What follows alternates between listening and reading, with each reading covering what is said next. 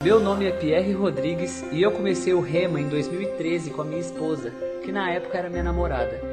Meus pais nem me apoiavam e nem sabiam o que era o Rema. Mas com meu testemunho em 2014, eles estavam fazendo a sua matrícula. E em 2016, o meu irmão e minha irmã também começaram. Depois, a minha cunhada. Todos se formaram. Desde então, a família só cresceu. Qual história você quer contar? Rema 2022 Minha família na palavra.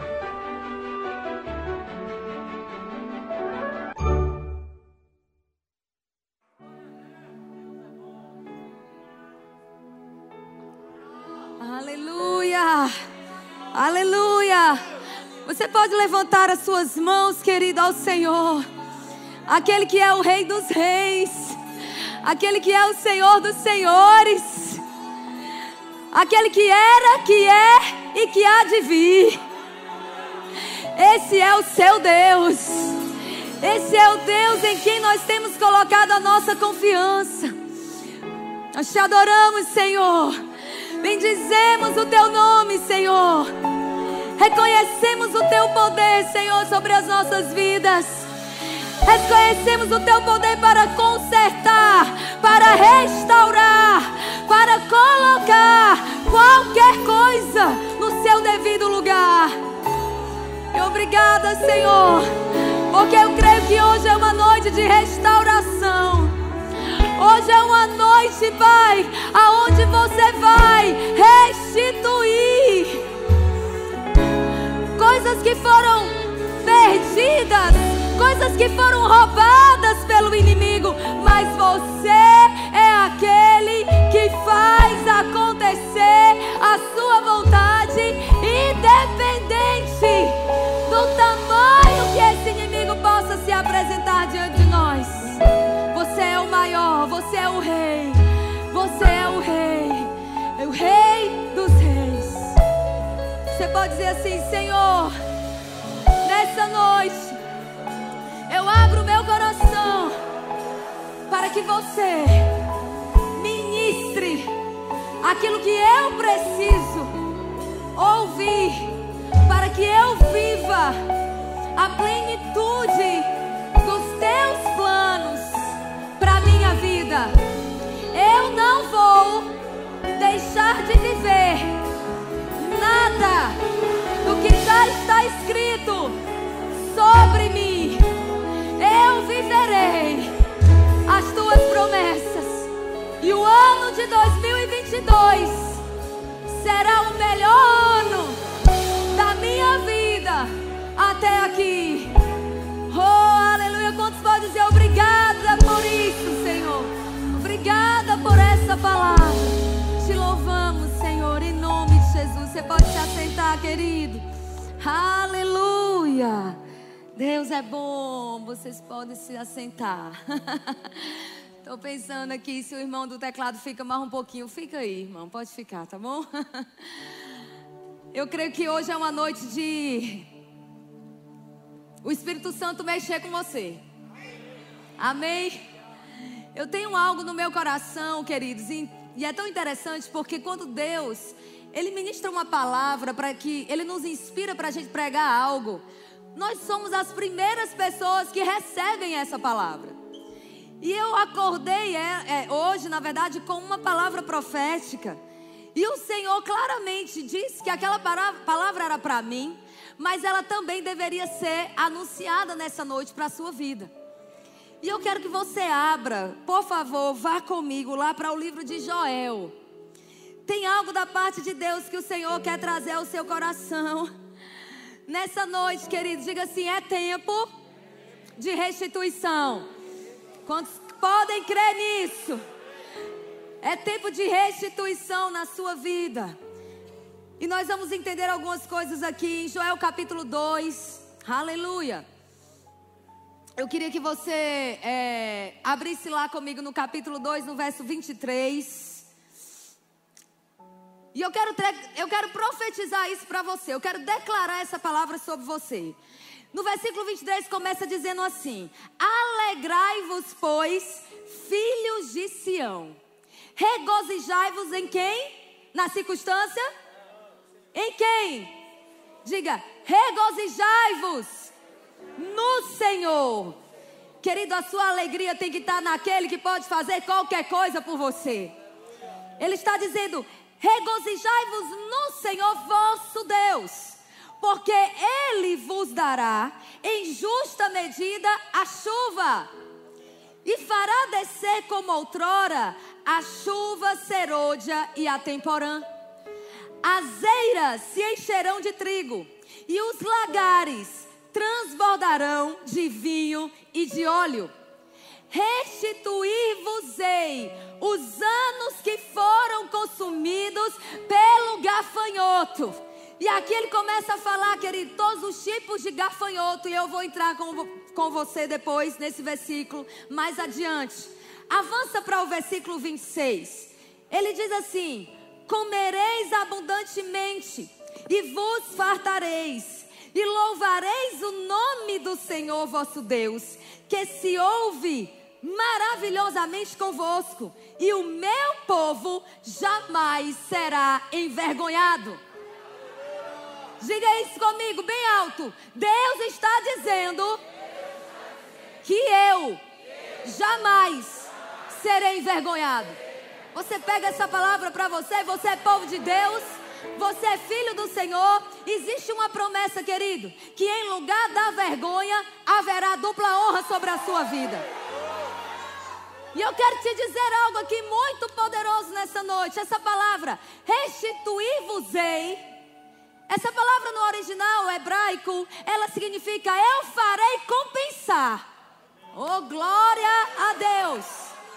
Eu não sei se você está entendendo o que Deus está querendo falar com você hoje, mas Ele está aqui dizendo através da minha vida para você, Ele vai fazer compensar todos os anos que o gafanhoto tentou devorar e destruir qualquer área da sua vida. Eu vou dizer de novo, qualquer área da sua vida. Querido, chegou o tempo da restituição. Fala comigo, chegou o tempo. Se você crê, essa palavra se cumprirá em você. E eu quero ainda ler o verso 27. Quando isso acontecer, o Senhor está dizendo: Saberei que eu estou no vosso meio. Aleluia! Você vai saber que foi Ele que fez, que não poderia ser outro, e que eu sou o Senhor vosso Deus, e não há outro, e o meu povo jamais será envergonhado. E o Senhor trouxe essa palavra, querido, que a restituição, na verdade, não é só você receber de volta aquilo que foi tirado de você. Você vai receber o que foi perdido, mas Deus vai compensar esse tempo que você ficou sem aquilo. Você está entendendo? E é por isso que a restituição, ela vem muito mais do que apenas receber de volta. Ela vem com acréscimos. Ei, eu vou dizer de novo, ela vem com acréscimos. E eu creio, queridos, que quando Deus começou a trazer sobre essa palavra, restituição, começou a vir no meu coração muito forte sobre família. Restituição na área da família. Restituição na área de relacionamentos. Aleluia. Quando nós falamos de restituição, Muitas vezes a gente tem a tendência de pensar em um único aspecto da nossa vida. Mas você sabia que Deus está interessado em qualquer área que seja, no que diz respeito à sua vida, seja finanças, seja família, seja ministério, qualquer área que seja, suas emoções. Deus está dizendo: eu vou restituir, eu vou fazer compensar todo o tempo que o gafanhoto veio para devorar. Agora, queridos, eu quero só te explicar rapidamente para você entender o contexto de Joel Joel foi um dos profetas chamados profetas menores. Não sei se você sabe disso, mas na Bíblia a gente tem os profetas maiores que foram aqueles que profetizaram mais coisas, né? Isaías é o primeiro profeta maior porque ele profetizou mais do que, do que todos os outros. E Joel, o livro de Joel não tem tantas profecias, por isso ele é considerado um profeta menor. Mas, querido, ele profetizou coisas para o tempo da igreja. Joel profetizou coisas que Deus ia fazer e está fazendo, diga, nesse tempo. Você está vivendo um tempo de cumprimento dessa profecia, amém? Mas no tempo que Joel profetizou isso, no capítulo 1, você vai ver que houve uma grande destruição em Judá. Judá havia se, vamos dizer assim, apartado das palavras do Senhor. Eles haviam, querido, tirado mesmo a palavra do coração, se voltado contra o Senhor, começaram a adorar demônios, começaram a construir altares a Baal, a adorar outros deuses. E a Bíblia diz que quando Joel foi levantado para profetizar, ele foi levantado para trazer arrependimento. E aí, a Bíblia está falando que houve uma época, nesse tempo, que houve uma devastação feita por gafanhotos. Você sabe que o gafanhoto ele come, ele devora, ele destrói a plantação. Mas, queridos, aqueles gafanhotos nesse texto, se você for ler até o final, você vai ver que em hebraico está dizendo assim: olha, Restituí-vos eis os anos que foram consumidos pelo gafanhoto migrador, destruidor, cortador e o meu grande exército, que eu enviei contra vocês. É, uma das coisas importantes para você entender é que quando você está lendo a Bíblia, você está lendo uma tradução, amém? Você está lendo em português, você está lendo uma tradução. E algumas passagens elas são difíceis de ser traduzidas porque, por exemplo, o verbo no hebraico ele não é imperativo, como a gente tem em português. Então, na verdade, essa palavra enviei, como se fosse uma ação intencional, no original quer dizer eu permiti que chegasse até você. Só que é interessante, queridos, que essa permissão, quando sabe que permissão não é vontade? Permissão não é vontade, diga comigo, a vontade de Deus, ela é boa, agradável e perfeita. Sempre ela vai ser essas três coisas. A permissão, na verdade, foi o próprio povo que deu. Então, quando o povo de Israel se voltou contra o Senhor, tirou a palavra do Senhor do, do seu coração, tiraram os olhos da palavra, eles deram lugar para que o inimigo viesse e destruísse a sua plantação. E eu quero dizer algo para você aqui. Deus está dizendo, querido, que muitas vezes algumas coisas, algumas destruições aconteceram a nível de família, a nível de relacionamento, porque nós não atentamos para as permissões que nós estávamos dando, permitindo que alguns desses gafanhotos entrassem nas nossas plantações e destruíssem as nossas plantações. Você sabia que relacionamento é uma plantação? Diga comigo, relacionamento é uma construção diária. Então, querido, quando nós estamos plantando diariamente a palavra de Deus nos nossos relacionamentos, nós vamos colher o fruto da palavra de Deus. Agora, se eu tiro os olhos da palavra e eu começo a deixar que outras sementes entrem no meu jardim, na minha família, na minha casa, ou até mesmo na minha mente, no meu coração, eu estou permitindo que o diabo venha e devore as sementes divinas dentro de mim. O gafanhoto é um símbolo do diabo tentando destruir as suas plantações.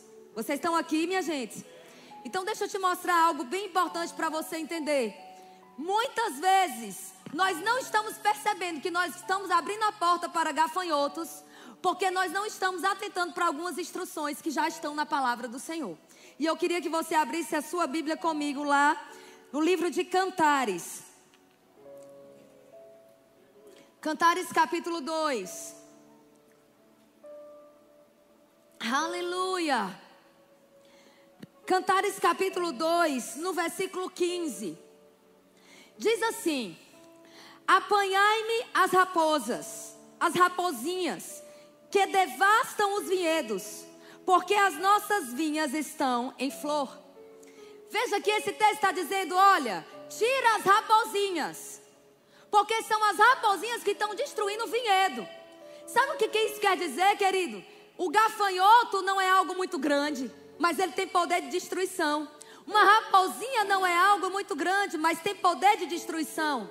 E se a gente não tirar as raposinhas do nosso meio, quando a gente menos esperar, o inimigo está destruindo aquilo que Deus está construindo através da nossa vida.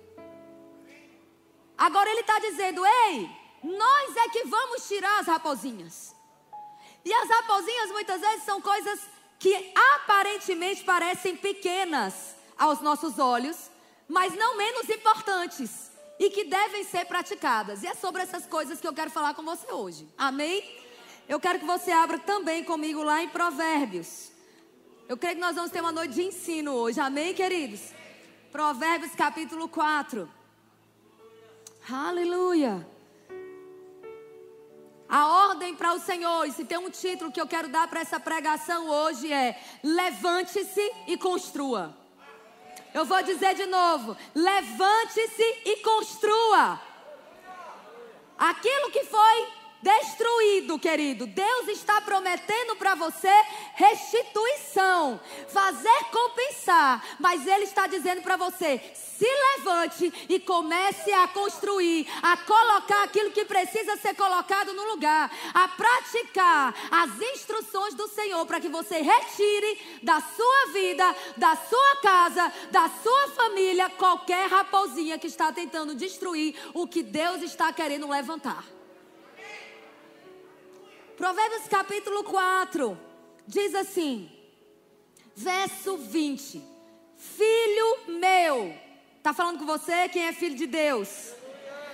Atenta para as minhas palavras, aos meus ensinamentos, inclina os ouvidos. Vem cá, isso é uma ação intencional?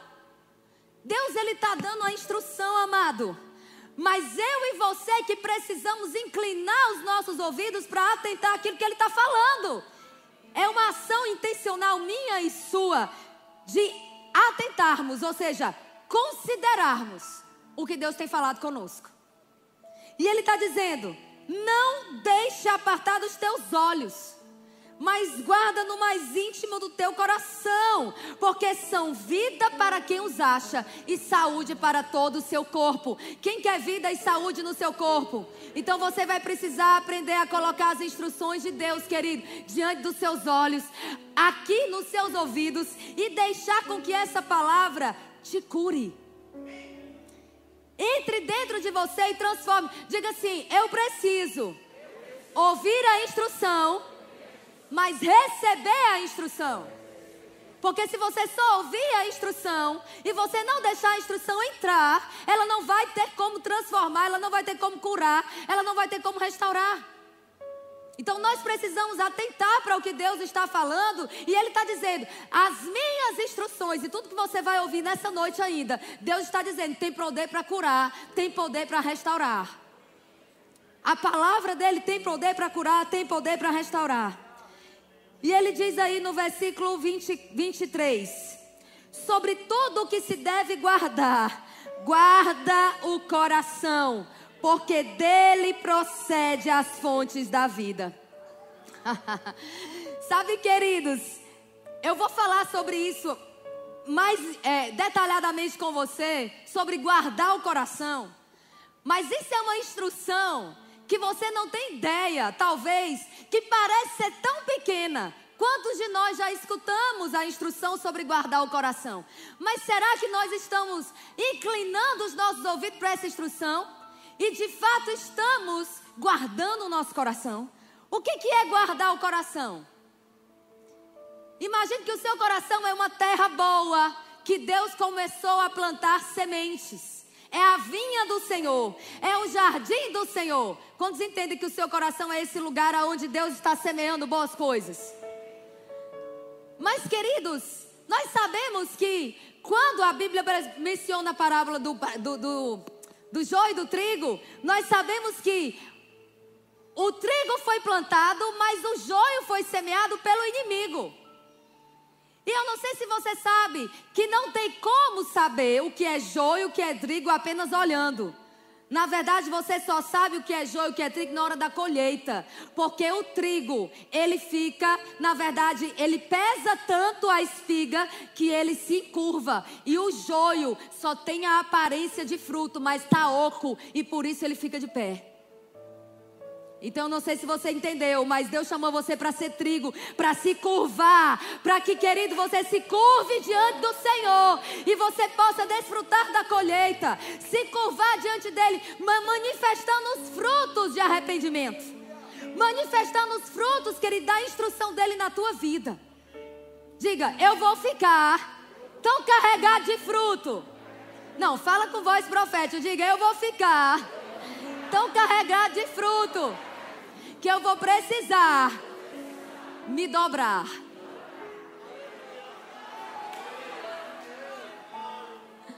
Sabe o que, qual é o resultado disso? Você cada vez mais vai se render ao Senhor. Você cada vez mais vai adorar o Senhor. Você cada vez mais vai temer ao Senhor. Você cada vez mais vai ser grato ao Senhor. Por quê? Porque você está ouvindo a instrução e você está recebendo o fruto dessa instrução na sua vida.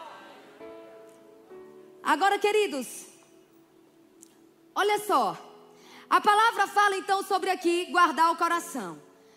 E deixa eu dizer uma coisa para você. Quando nós falamos de guardar o coração, nós estamos falando então de impedir que sementes malignas sejam semeadas dentro de nós. E eu vou falar de uma semente maligna essa noite, que a gente às vezes passa batido por ela. Muitas vezes nós nem percebemos o quanto essa semente maligna ela está no nosso dia a dia. O nome dessa semente se chama ofensa. Hello?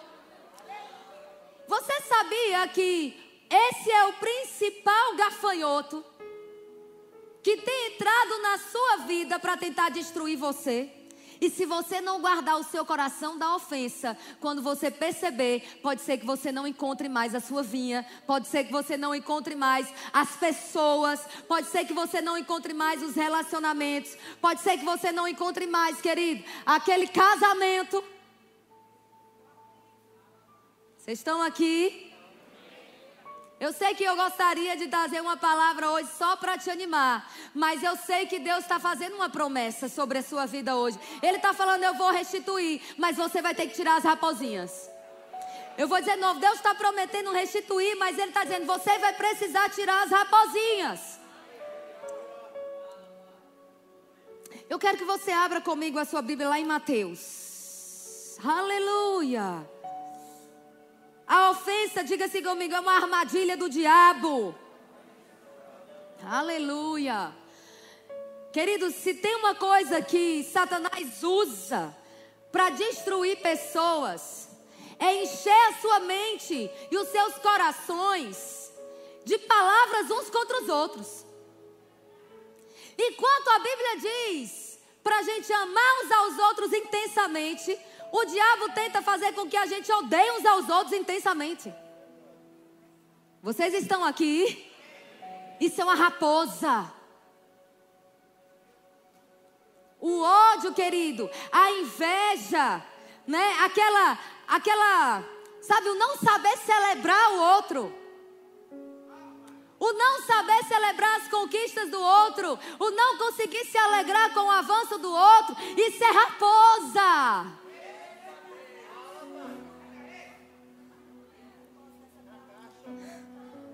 E você precisa tirar do meio da sua família palavras ofensivas. Palavras que jogam as pessoas para baixo. Querido, Satanás tem usado palavras para destruir. Mas Jesus diz: as minhas palavras constroem. A do diabo destrói. Mas as minhas têm o poder de construir. E de levantar o lar que você deseja. O casamento que você deseja. Os filhos que você deseja ter. Mas você precisa construir com as palavras certas. Com as atitudes certas. Com os comportamentos certos certos, irmão. Olha o que Jesus está dizendo aí. Você conhece, todos nós conhecemos Mateus capítulo 7, no versículo 24 em diante. O que, que está escrito aí? Todo aquele que ouve as minhas palavras e as pratica é semelhante ao homem que edificou a sua casa sobre a rocha. Irmãos, nós precisamos entender que ouvir a palavra de Deus e praticar a palavra de Deus significa guardar o coração das ofensas. Você está entendendo? Você precisa guardar o seu coração das ofensas.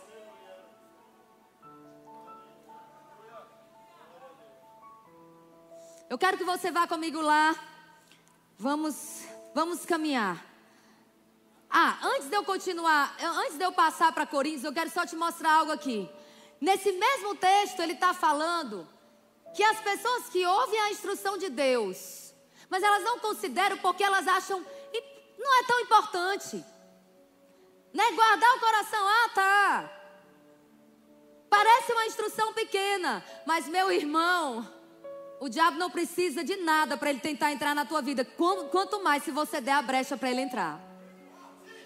E a palavra está dizendo aqui que aquele que não ouve, ou ouve, na verdade, são pessoas que ouvem, mas não praticam, elas estão construindo a casa na areia. Aí você vê que aqui a tempestade vai vir para ambas as casas.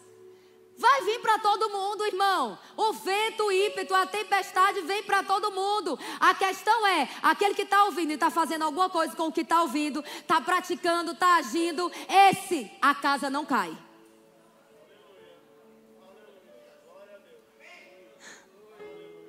Tem muita gente culpando Deus porque a casa está caindo. Mas a responsabilidade aqui, querido, nem é a tempestade. Você está vendo que a culpa, ah, é por causa da tempestade, ah, é por causa da circunstância. Não, a tempestade vem para todo mundo. Não foi a tempestade que fez a casa cair, foi a falta da prática da palavra que fez a casa cair. Foi a gente ouvir e não considerar muitas vezes aquilo que nós estamos ouvindo. Então diga comigo, a falta de perdão, fala mais alto, diga a falta de perdão é o terreno que o inimigo mais usa para destruição. A falta de perdão, a ofensa, o não saber, querido, liberar o coração, ou até mesmo impedir que a ofensa entre. Porque a gente só precisa perdoar quando a gente se sentir ofendido. Mas se eu começar a aprender a guardar o meu coração e nem permitir a ofensa entrar, eu não vou nem precisar ter o trabalho de perdoar, porque eu não fiquei ofendido. Eita, glória a Deus! Querido, família é projeto de Deus. Mas nós temos visto muitas pessoas com casamentos destruídos por causa de um coração endurecido. Porque não querem muitas vezes praticar a palavra, não querem perdoar, não querem liberar o coração, não querem reconhecer que muitas vezes estão precisando mudar a sua maneira de tratar o outro, a sua maneira de se comportar com o outro. E aí depois não percebe quando vê o que é que aconteceu. Aleluia! Diga Deus é bom. Vai lá comigo para 2 Coríntios capítulo 2. Segundo aos Coríntios, capítulo 2.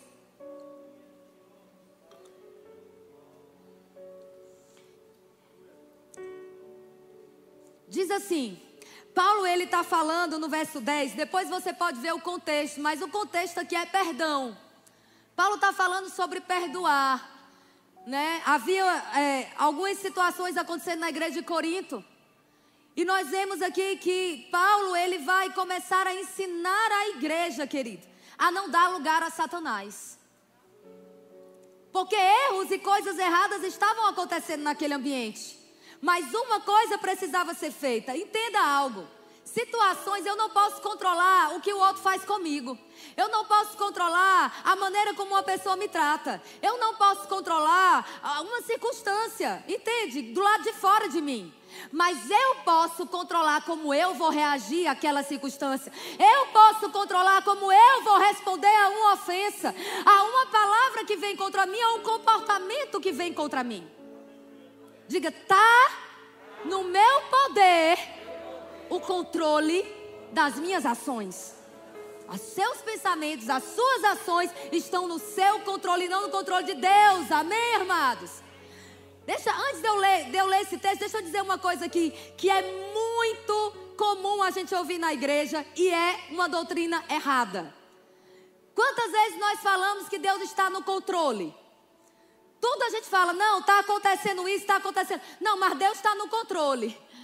Amado, se Deus estivesse no controle, a terra seria um paraíso, como é o céu. Deus controlou a roupa que você decidiu usar para vir para a igreja? Deus controlou a sua boca quando você abriu para responder grosseiramente a sua esposa ou seu marido? Deus não controlou, irmão. Existe uma diferença entre controle e comando. Deus está no comando, controle não. Deus está no comando. Ele continua sendo Deus. Ele é poderoso para restituir qualquer coisa na tua vida.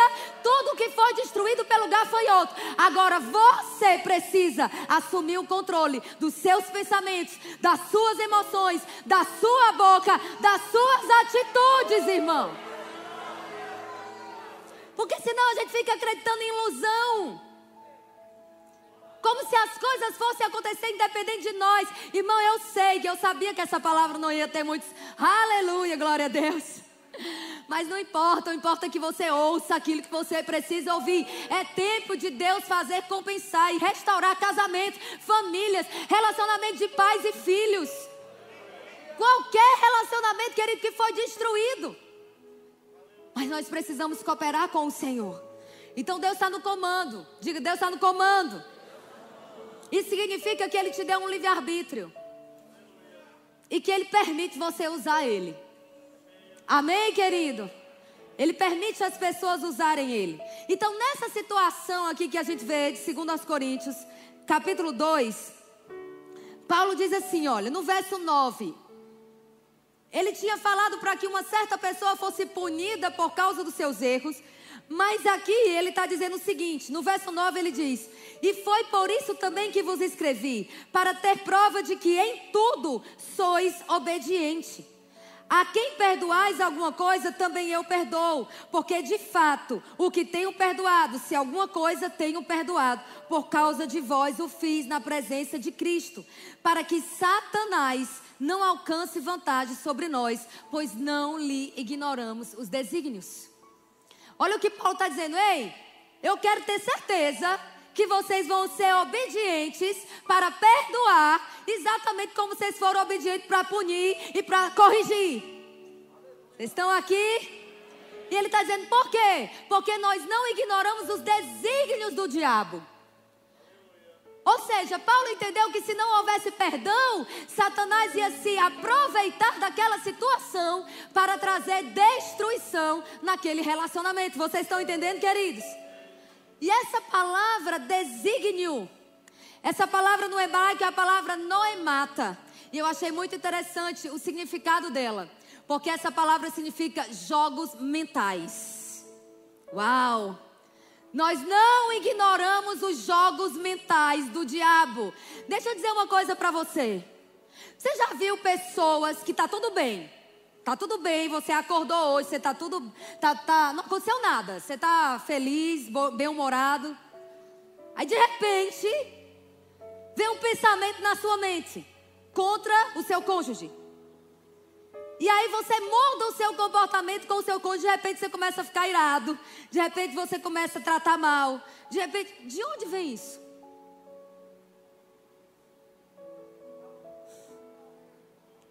Você já observou, queridos, que Satanás, ele usa o terreno das emoções para tentar controlar você. Ele quer que você faça a vontade dele. E é por isso que você precisa aprender a tomar as rédeas e o controle daquilo que você pensa e daquilo que você sente. Porque às vezes você de repente você gosta tanto de uma pessoa, de repente você passou a odiar. Qual é o motivo? Não tem nada plausível, não tem nada concreto. Muitas vezes você nem sabe por quê. Quem é que está fazendo esse jogo? Satanás. Tentando, como um gafanhoto, devorar aquele relacionamento e destruir a vida daquela pessoa. E Paulo está dizendo: nós não vamos ignorar os desígnios dele. Nós não vamos ignorar que Satanás joga, querido, pessoas contra outras.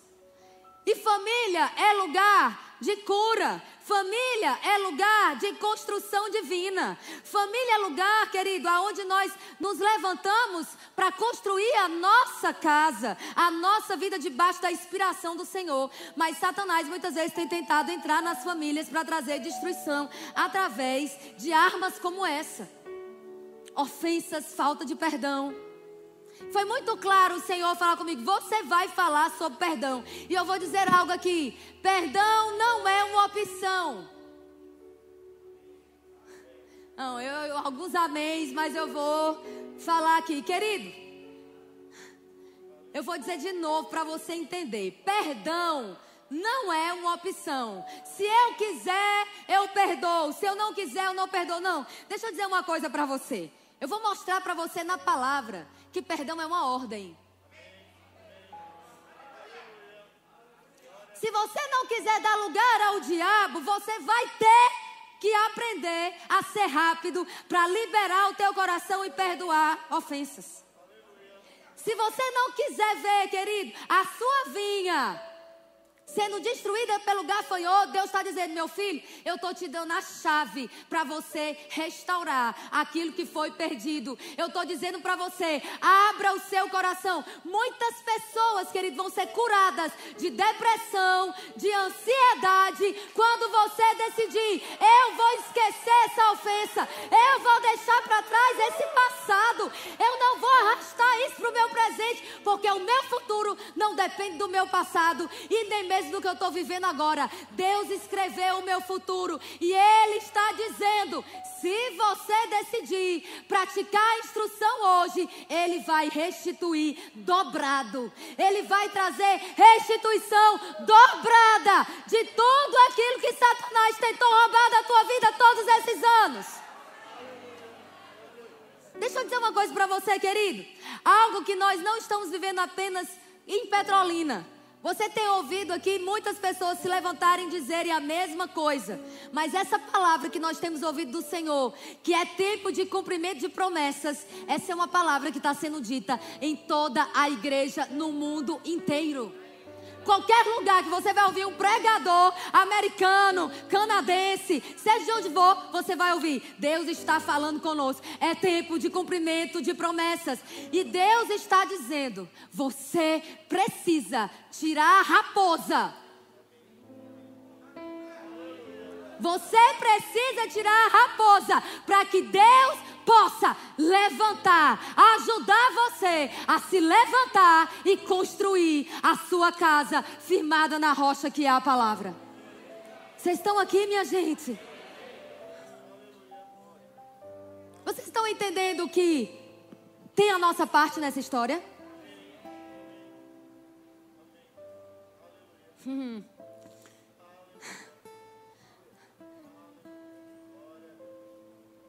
Abre comigo lá em Joel de novo. Aleluia. Eu creio, queridos, que nós vamos atentar mais os nossos ouvidos, inclinar mais os nossos ouvidos para aquilo que o Senhor tem falado para nós nesse lugar. É tempo, diga comigo, é tempo. Sabe, nós não podemos deixar passar essas palavras, deixar passar de nós o tempo de Deus, porque a gente não se inclinou para ouvir a sua instrução. Vocês estão aqui? No capítulo 2, como eu já li, no versículo 23, diz assim: quando nós falamos do Senhor dizendo: Alegrai-vos, filhos de Sião, e regozijai-vos no Senhor, vosso Deus, porque Ele vos dará em justa medida a chuva. E aí ele diz: fará descer como outrora a chuva serôdia, a temporã e a serôdia. O que, que são essas chuvas?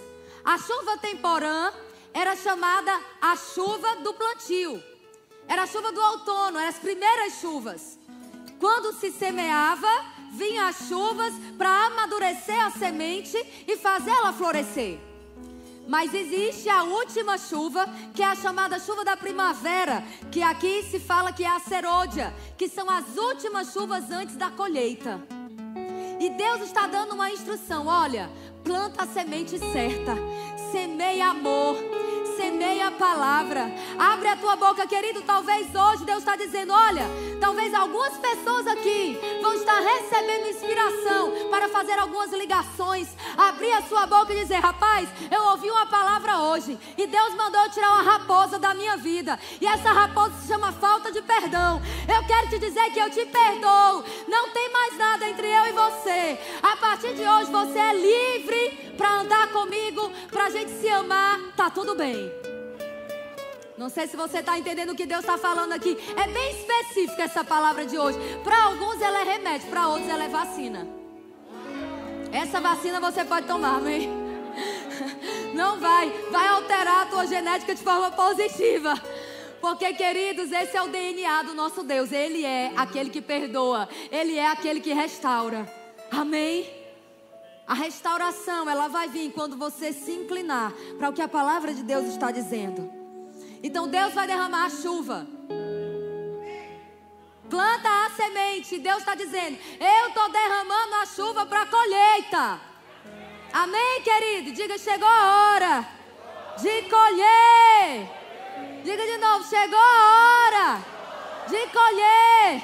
Então, se você estiver semeando a palavra de Deus, querido, na tua vida, na tua própria vida, falando a palavra sobre você, pregando essa palavra, vivendo essa palavra na tua casa amando, sendo resposta de Deus na vida de pessoas, intencionalmente perdoando, fazendo bem.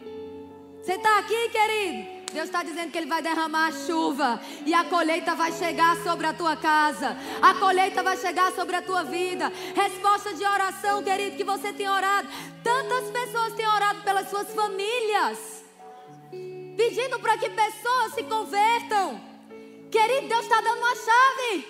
Talvez o teu comportamento esteja precisando mudar para que Deus possa trazer essa pessoa. Eu queria ouvir um glória a Deus, aleluia.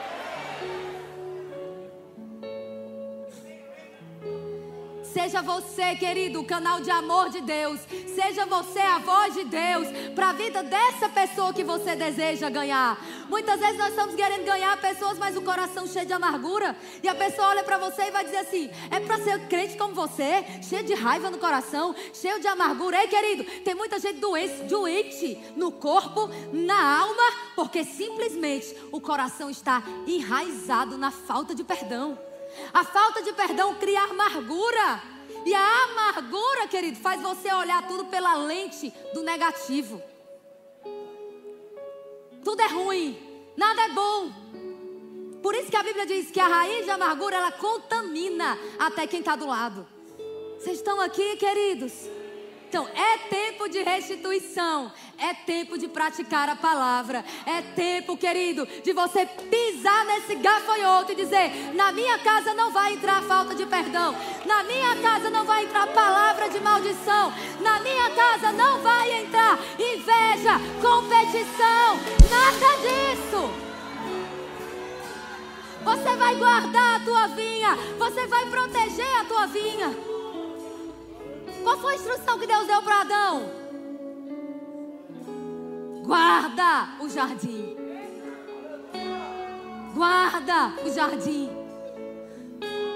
Querido, você precisa guardar o que Deus tem te dado. Você precisa guardar. E como é que eu vou guardar? Como é que Adão te teria guardado o jardim?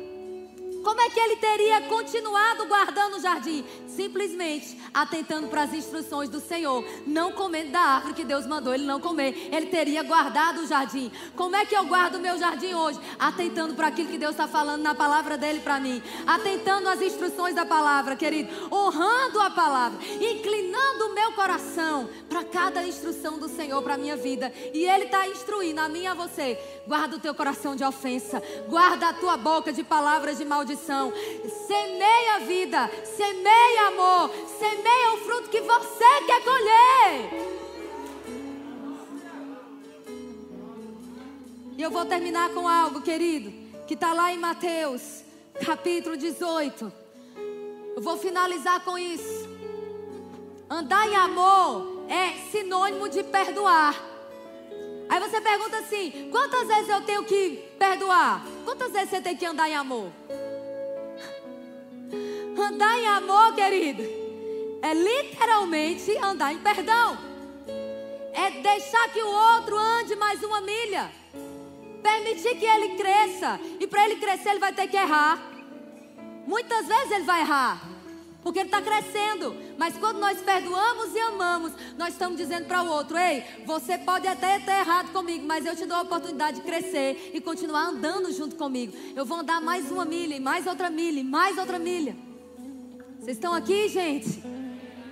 É tempo de restauração, é tempo de restituição. E eu quero finalizar com Mateus capítulo 18. No verso 23 diz assim: Por isso o reino dos céus é semelhante a um rei que resolveu ajustar as contas com os seus servos. E passando a fazê-lo, trouxeram-lhe um que lhe devia 10 mil talentos.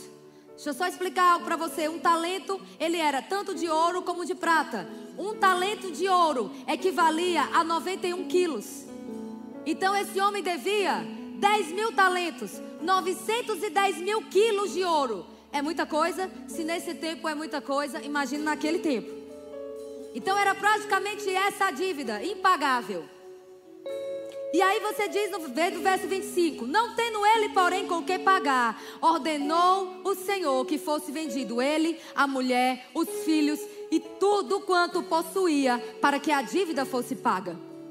Então o servo, prostrando-se reverente, rogou: Sê paciente comigo, Senhor, e tudo te pagarei. E o senhor daquele servo, se compadecendo dele, mandou embora e perdoou-lhe a dívida. Querido, ele não prorrogou o pagamento, não. Perdão significa deixar ir. Deixar ir embora. Perdoar a dívida, querido, não é ficar jogando na cara do outro que ele fez há 10 anos atrás, não. Perdoar é deixar embora, é esquecer aquela dívida. Ei, você não me deve mais nada. E aí ele diz assim: E o Senhor daquele servo. Verso, não, no verso 28. Saindo, porém, aquele servo encontrou um dos seus conservos que lhe devia 100 denários. Olha só, gente, um denário era equivalente a um dia de trabalho. Se uma pessoa trabalhasse de segunda a domingo, ele ganharia em três meses mais do que 100 denários. Era uma dívida pagável? Totalmente pagável. E era um salário mínimo, ou seja, se ela ganhasse o mínimo, ela já conseguiria pagar. Só que ele faz o quê? Agarrando, o sufocava, dizendo: Paga-me o que me deves. Então seu conservo, caindo-lhe aos pés, lhe implorava: Sê paciente comigo, e tudo te pagarei. Ele, entretanto, não quis. Antes indo, lançou na prisão até que saudasse a dívida. Vendo seus companheiros o que lhe havia passado, entristeceram-se muito e foram relatar ao seu senhor tudo o que acontecera. Então o seu senhor, chamando, disse: Servo malvado, perdoei-te toda aquela dívida porque você me suplicou. Não devia igualmente tu se compadecer do teu conservo como eu me compadeci de ti? E indignando o seu senhor, o entregou aos verdugos até que lhe pagasse toda a dívida. Assim também meu Pai celeste vos fará, se do íntimo não perdoares cada um ao seu irmão. Querido, deixa eu falar uma coisa para você: perdão não é opcional. Entenda isso. É o modo de vida do crente. É o estilo de vida do cristão andar em amor saber perdoar uma dívida. Agora, deixa eu te resumir aqui rapidamente para a gente concluir o que, que esse texto está falando. Aquele homem tinha uma dívida que era impagável. E ele precisaria ser vendido, ele, a mulher, os filhos, ou seja, ele se tornaria um escravo. Ele perderia a sua, o direito da sua própria vida. E naquele momento, querido, ele é perdoado.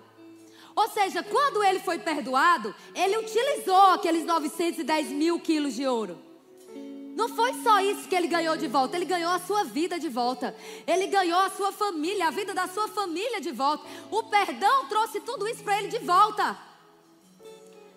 Então, queridos, preste atenção: quando o Senhor daquele servo colocou ele na prisão, ele não foi colocado na prisão por causa da dívida. Ele foi colocado na prisão pela falta de perdão, que ele não perdoou o seu conservo. Não foi a dívida que levou ele para a prisão, diga, foi a falta de perdão. Então deixa eu te explicar o que, que Deus está dizendo. Assim também o meu Pai Celeste vos fará. O que, que Deus está dizendo? Ele está dizendo: olha, eu devolvi para você a sua própria vida. Querido, quando eu e você fomos perdoados, Deus restaurou a nossa dignidade. Ele levantou a tua cabeça de novo e te fez filho novamente. Ele restituiu para você, querido, tudo aquilo que o pecado havia levado para longe, a justiça trouxe de volta. E o Senhor diz para você hoje: Ei, eu te levantei. Ei, eu te perdoei. Ei, eu esqueci todas as tuas ofensas. E você vai dizer para mim que você não quer perdoar o seu irmão.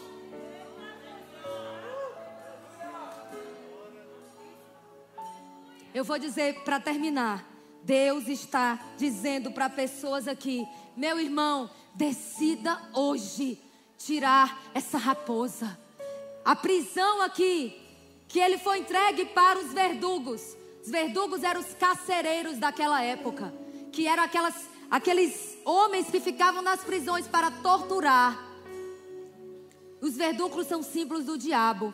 Satanás tem torturado a mente de pessoas, as emoções de pessoas, porque elas decidiram não liberar o seu coração. Então, hoje é uma noite que você vai receber perdão de Deus, mas você também vai liberar perdão do Senhor para a vida de pessoas. Você vai decidir, querido, escrever uma nova história. Está diante de você hoje sair dessa prisão. Está diante de você hoje tomar uma decisão. Não quero mais ser atormentado por esse passado. Não quero mais ser atormentado por essas lembranças. Não quero ser mais atormentado por essas ofensas. Hoje eu decido deixar ir embora tudo isso que Satanás tentou fazer na minha vida para me paralisar. Você recebe essa palavra? Você recebe essa palavra? Oh, glória a Deus! Aleluia! Aleluia! Aleluia! Eu sei que eu passei muito do horário, pastor disse que me perdoe, mas eu percebo, queridos, uma unção nesse lugar para restaurar casamentos, famílias, relacionamento de irmãos pais e filhos, existe uma unção sendo liberada para te ajudar a praticar essa palavra que você está ouvindo hoje. Você pode ficar de pé. Oh, aleluia! A sua casa, meu irmão, a sua família é lugar de paz, é lugar de bênção,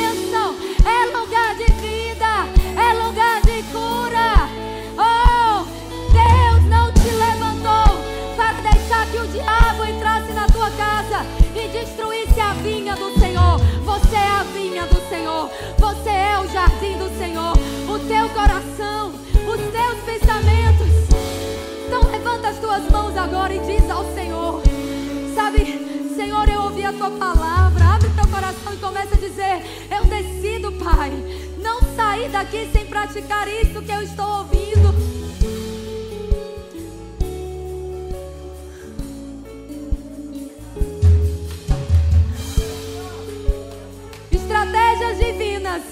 Estão chegando no coração de pessoas. E Deus está dizendo: pratica isso. Porque o Espírito Santo vai à tua frente para restaurar aquilo que precisa ser restaurado, querido. O diabo não vai mais paralisar a tua vida por causa da falta da prática da palavra. Você tem um amor derramado dentro do teu coração. E esse amor cobre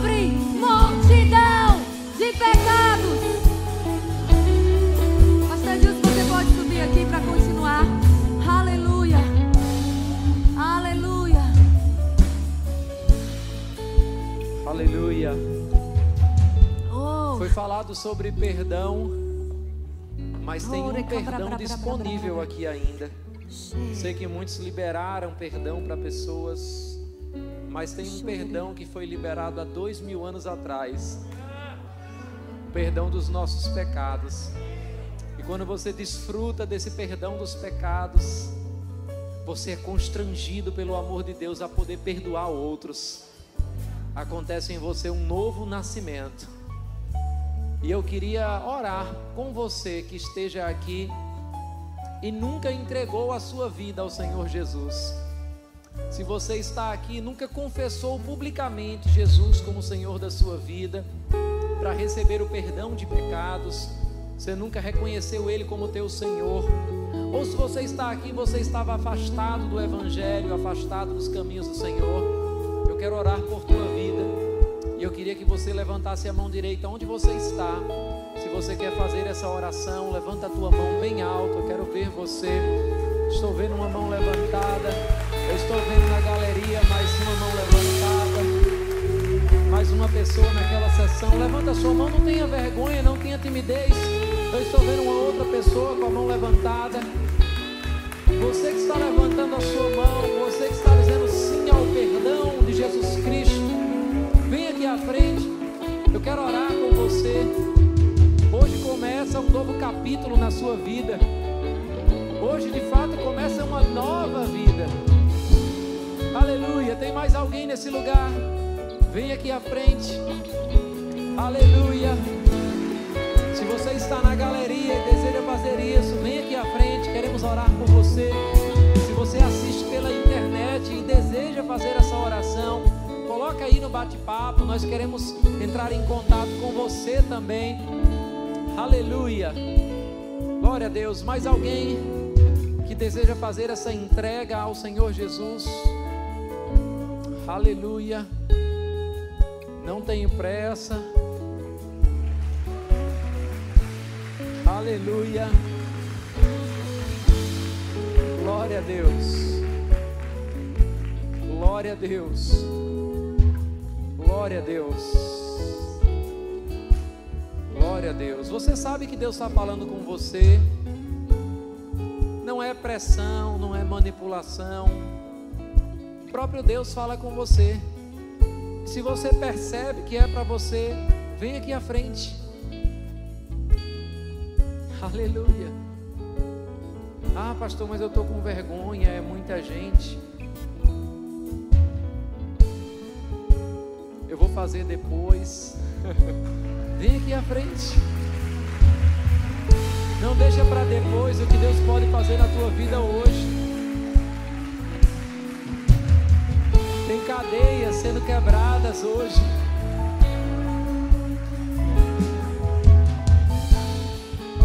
Aleluia. Mais alguém? Aleluia. Vamos orar por essas pessoas. Você pode estender as suas mãos na direção delas. Eu queria que você que veio aqui à frente pudesse repetir essa oração comigo. Diz comigo, Senhor Jesus, eu acredito que o Senhor morreu numa cruz pelos meus pecados e que ao terceiro dia o Senhor ressuscitou.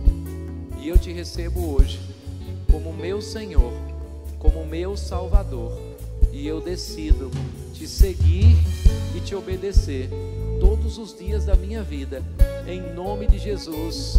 Amém. Você pode aplaudir a vida deles. Vamos adorar ao Senhor.